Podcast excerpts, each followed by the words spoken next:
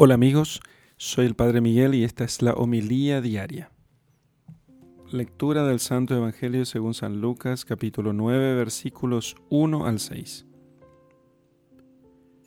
En aquel tiempo, convocando Jesús a los doce, les dio autoridad y poder sobre todos los demonios y para curar enfermedades. Y los envió a proclamar el reino de Dios y a curar. Y les dijo, no toméis nada para el camino, ni bastón, ni alforja, ni pan, ni plata. Ni tengáis dos túnicas cada uno. Cuando entréis en una casa, quedaos en ella hasta que os marchéis de allí. Y si alguno no os reciben, salid de aquella ciudad y sacudid el polvo de vuestros pies en testimonio contra ellos. Partieron pues y recorrieron los pueblos, anunciando la buena nueva y curando por todas partes. Palabra del Señor. Gloria a ti, Señor Jesús.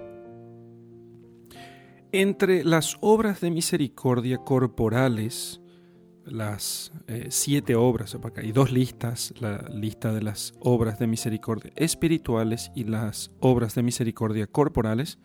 Entre las obras de misericordia corporales, la Iglesia eh, ha vivido desde los primeros tiempos, la de visitar y acompañar a los que sufren de alguna enfermedad, si es posible aliviando sus padecimientos y siempre ayudándoles a santificar ese estado de sufrimiento.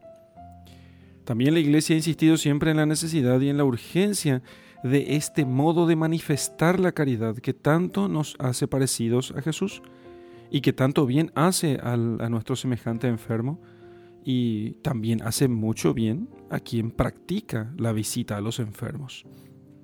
Así que, ya se trate de niños que han de nacer, de personas ancianas, de accidentados o de necesitados de cura, o de gente que está impedida física o mentalmente, siempre se trata del prójimo, siempre se trata de un hombre, de aquel por quien Dios que ha sido creado a imagen y semejanza de Dios y por el cual Jesucristo ha ofrendado su vida. Eh, allí donde se encuentra un enfermo, tiene que ser el lugar humano por excelencia donde cada persona es tratada con dignidad, donde experimente, a pesar de su sufrimiento, la proximidad de un hermano, de un amigo, pero fundamentalmente la proximidad de Dios en ese que lo visita en nombre de Dios. Los evangelios no se cansan nunca de, de, ponderar el amor y la misericordia de Jesús con los enfermos. Y por eso nos muestra sus, las curaciones de enfermos que las realiza casi eh, con, mucha frecuencia. San Pedro eh, compendia la vida de Jesús en Palestina con estas palabras eh, en casa de Cornelio. Dice Jesús, el de Nazaret, que pasó la vida haciendo el bien y sanando a los enfermos. Curaba a los enfermos, los consolaba, consolaba a aquellos que estaban afligidos, alimentaba a los hambrientos, liberaba a los hombres de la sordera, de la ceguera, de la lepra, del demonio y de toda clase de disminución física. Varias veces devolvió la vida a los muertos.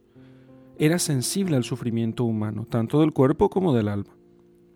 Y no pocas veces se hizo incluso como en contradizo con el dolor y la enfermedad, como para poder dar oportunidad a los hombres de que le pidieran la salud. Cuando ve al paralítico de la piscina que llevaba ya 38 años con su enfermedad, le preguntó espontáneamente, ¿quieres curarte? ¿Quieres curarte? Y en otra ocasión se ofrece a ir a la casa donde estaba el siervo enfermo del centurión.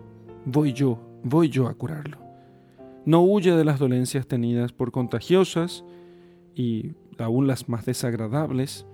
Al leproso de Cafarnaún, mucho tiempo antes de que la lepra tuviera alguna cura, fue a verlo, a quien podía haber curado a distancia, pero él quiso ir a verlo para consolarlo. Se le acercó, le tocó y le curó.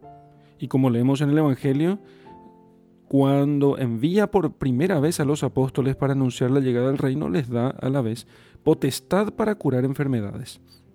Así que la Iglesia enseña que visitar al enfermo es visitar a Cristo. Servir al que sufre es servir al mismo Cristo.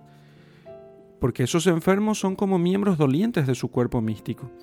Qué gran alegría eh, debe ser para nosotros oír un día de labios del Señor, venid benditos de mi Padre, porque estuve enfermo y me visitaste. Y que nos diga a nosotros, ven bendito de mi Padre, porque estuve enfermo y fuiste a verme. Me ayudaste a sobrellevar aquella enfermedad, el cansancio, la soledad, el desamparo. Así que, hermanos, examinemos hoy cómo es nuestro trato con quienes sufren, qué tiempo les dedicamos, qué atención les ofrecemos. Y no olvidemos que para el alma enamorada de Dios, los niños y los enfermos siempre son Dios mismo. En el nombre del Padre y del Hijo y del Espíritu Santo. Amén.